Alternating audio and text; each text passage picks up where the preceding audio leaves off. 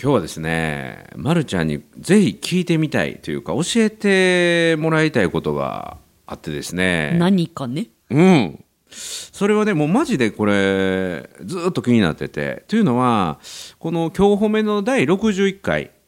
2018年の10月の26日に放送のあった中でね、でま、るちゃんがずーっとこう MC として下積みが長かったと。はいはいはい、で、はい、初期の頃は、はもうオーディションにね、うん行って行って落ちまくってたと。毎日言ってましたそうで勝率何割って言ったら勝率0.3割ってわけのわからんこと ね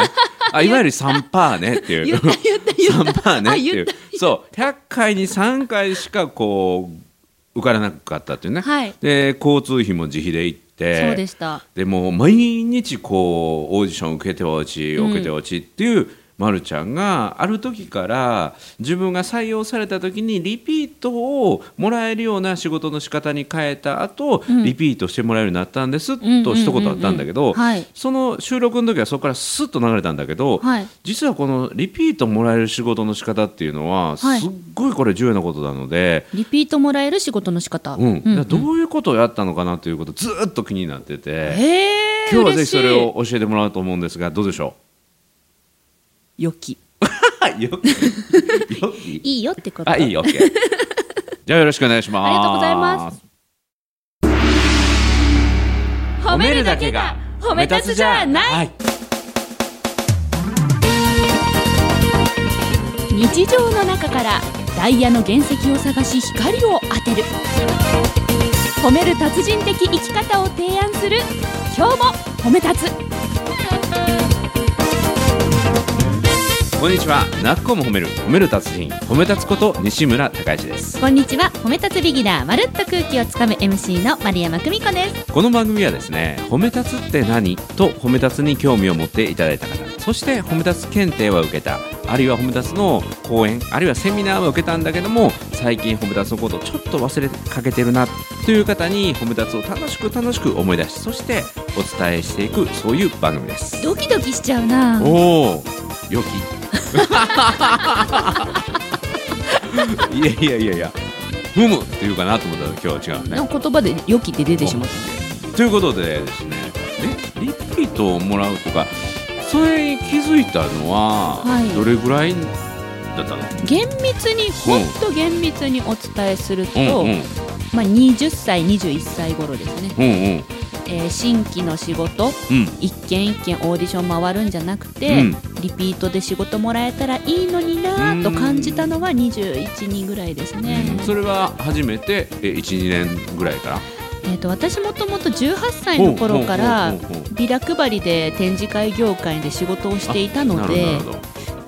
MC になってからは12年の話ですけうんうんどうんうんイベント業界としては34年ぐらいの頃ですね。でそれまではもう純粋にそのオーディション受けに行って、はい、そして、まあ、そこで、まあ、採用率が3%やから、そうですねまあ、100回中は97回ははい落ちるような状況で,、はいで採用された後も次につながるっていうことはなかったんだけどもないですね。それからだんだん一つの仕事からあじゃあまた丸山さん次お願いしていいかなっていうふうになるようになってきたってことはい、特に21歳から23歳が、うんえー一番オーディションを受けていた時期で、うんうんうんうんやっぱりリピートで仕事決まったら楽だなって21歳で思ってましたけど、うんうんかといってリピートもらえるわけでもないので、2年ぐらいはオーディションずっと受けてましたよでねある時からそのリピートがもらえるようになってきた自分の記憶で23歳ぐらいからそれはが、なんか自分の中で意識して変えたこととかあるんですかはい、プロになろうって思いましたおということ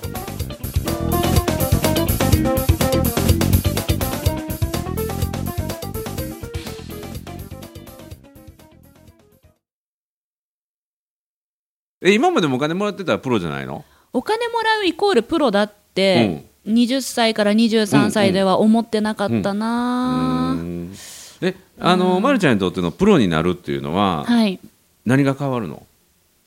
どう違うのプロとプロでない状態っていうのは当時は全くそこまで頭回ってなかったでうんうんうんうすんとにかく人前で喋る仕事をできるようになりたくうてん頑張ってたので、オーディションに合格もらって仕事もらってもお金もらっても、うん自分はプロだって思えなかったんです、うーん何やったんダメだなと思ってまし たおーできないへーやつだなってへー周りはあんなにできるのにへーっていうのが20から23へ年、ーうん、でそこからプロになろうってプロになろうって思いました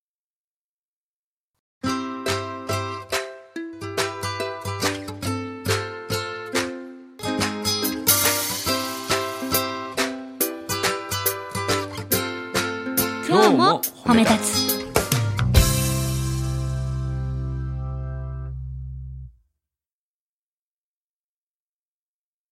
で具体的には何かを変えたの変えましたうん何変えたんですか打ち合わせうんの時の発言を変えました、えどういうこと受け身から、うんあの攻めというか、うん提案を言うタイプ提案を言うように変えましたへーかっこええそれが23歳ですへー言われた通りするだけじゃなくて、はいここはこうした方がいいと思いますとか、はいあへー例えばどんな提案をしてたの MC にうはん台本っていうのがあるんですよ、うんで私は当時10分間の台本をもらって、うん全部暗記して、で本番のステージは一切台本を見ず、うん喋らなければいけなかった、でその台本は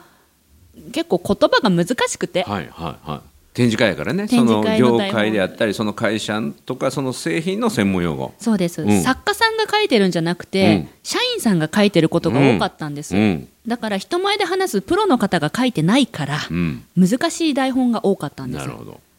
でも最初の3年間は言われた通りに覚えてあーで覚えられなくて失敗してうんっていうのを繰り返してうてん、で23歳の時から自分で台本を書き換えるようになりましたなるほどへえあプロやねプロになろうって思っておうおうおうおうだってどう考えてもうどうどうん頑張って自分が頑張って覚えてうんうもんこの台本じゃ誰も立ち止まらないんだもこんれただのナレーションマシーンからそ聞うき手がふと足が止まって興味を持ってもらえるような言葉ってなんだろうってこうそ考えうたかっこええそうそうよくまとまります ね人の話よく私の人プロのやから話がプロやからさすが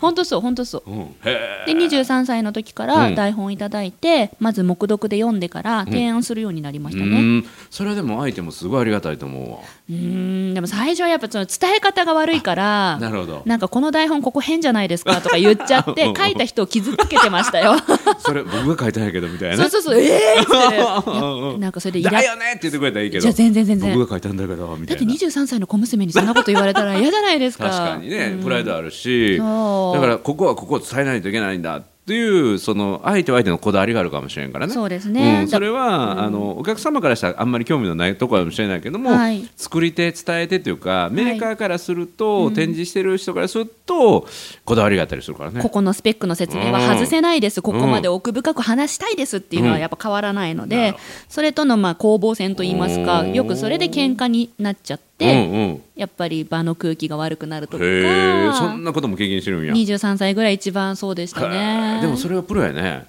その、なんていうの、傷ついたとしても摩擦を恐れないっていうね。いや、怖かったですよ、うんうん怖いから、だからもう口内炎とかすっごいできてましたも ん。 あ、そああ、もうめまいとか止まんなかったし。う4個目。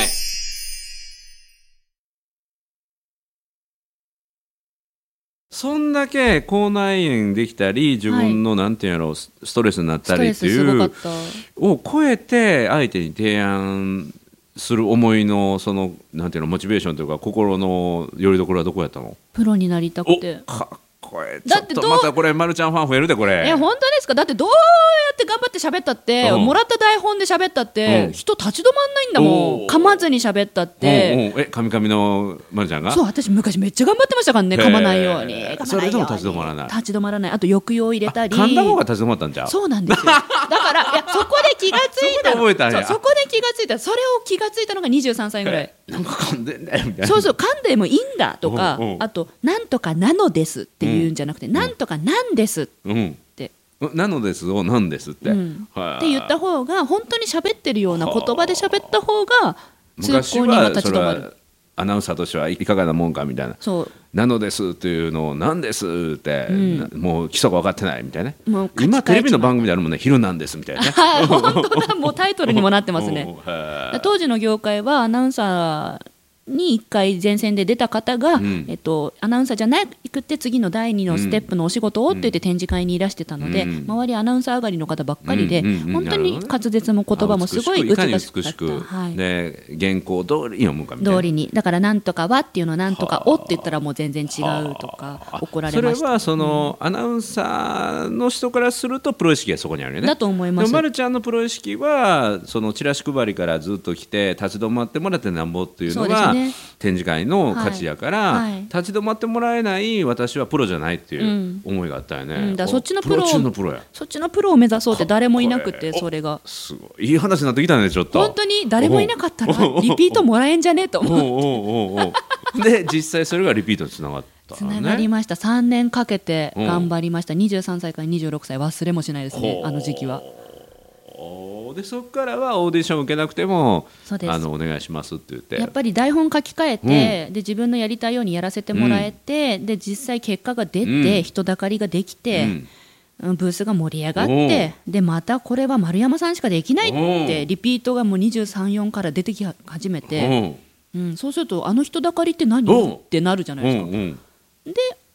えっと、あそこの人だかりを作ってたのは私ですってうオんーディションで言うようにしたんですよ。なるほどでこういうことをしてましたみはたいいな、はい、うんなのでそれを許されるならばこのオーディション私を合格させてくださいっていうそのこっセーちからルス条件つけるみたいあな、そうですそうですへーだからそういうセールストークうんを身につけたものも、うん、あの時期だったので忘れないですね23から26はあいい話やねいい話ですかおうおうおうおうならいいないい話四歩目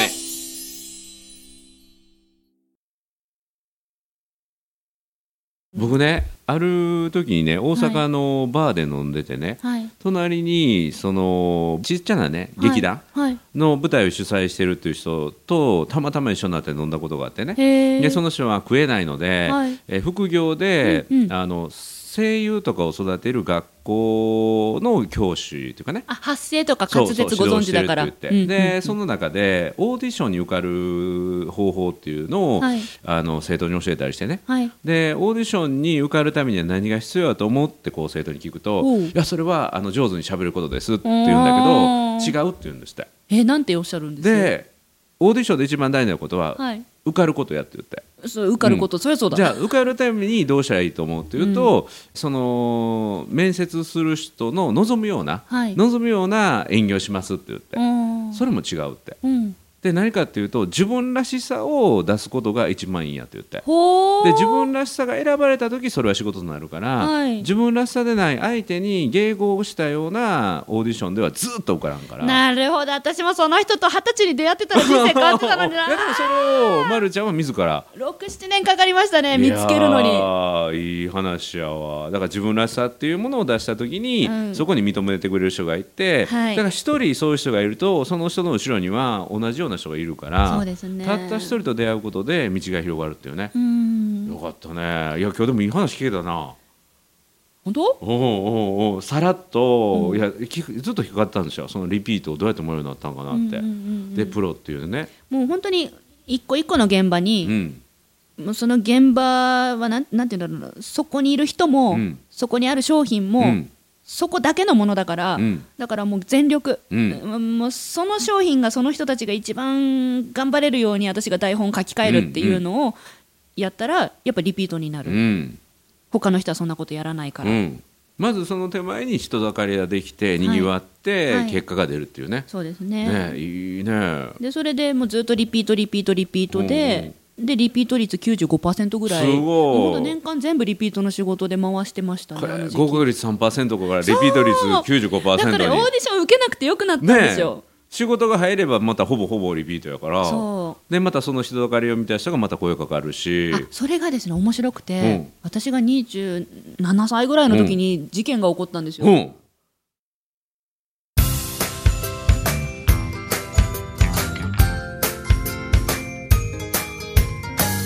褒めるだけが褒め立つじゃない今日も褒め立つ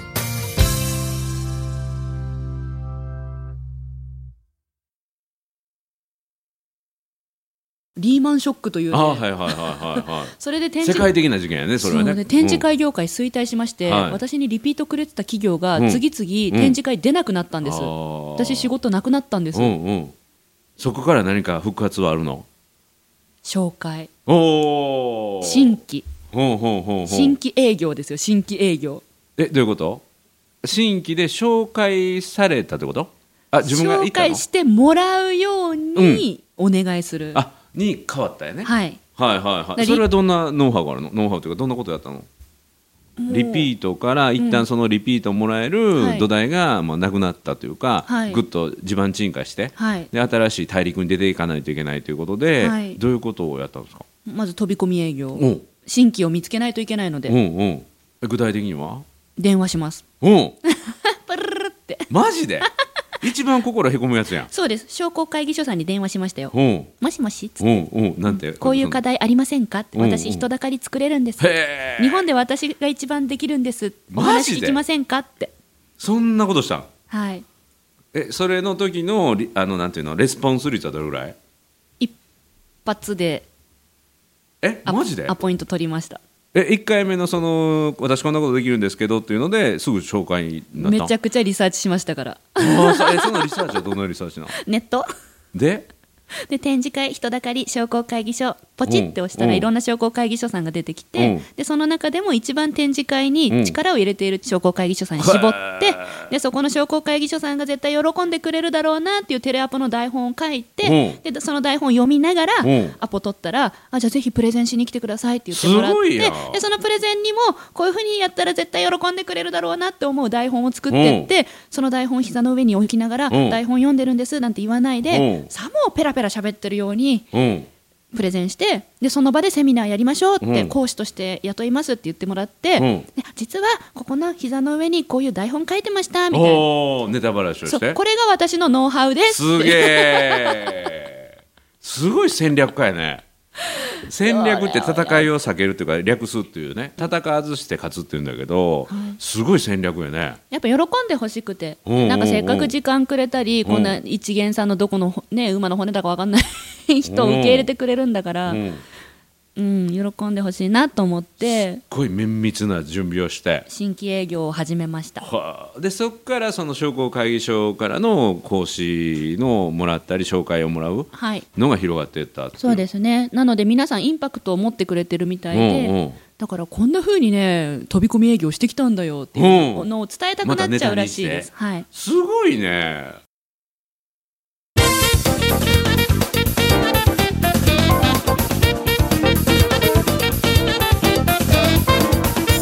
いや聞いてよかったっていうのをやいやっまてまちゃんすまだまだ引き出しありそうやね本当ですか、うん、ちょっとこれ機を会を見てちょっとまるちゃんの仕事ぶりというかまるちゃんの深掘りもねちょっと今後今日褒めで今日褒めでへーいやまだまだ良きっていう内容がいっぱいあると思うのでよっ いやなんか自分のこと喋るのってあれねなん楽しかみ楽しみ自分で喋るのって結構なんかあれ、いやね、今日聞いた人めっちゃ得してる本と当思あだといいな皆さんだったらいいですけどう素晴らしいということで「なっこも褒める褒める達人褒め立つこと西村孝之と今回はありがとうございました、うん褒め立つビギナーのまるっと空気をつかめ MC 丸山久美子でございました今日も褒め立つそれではまた次回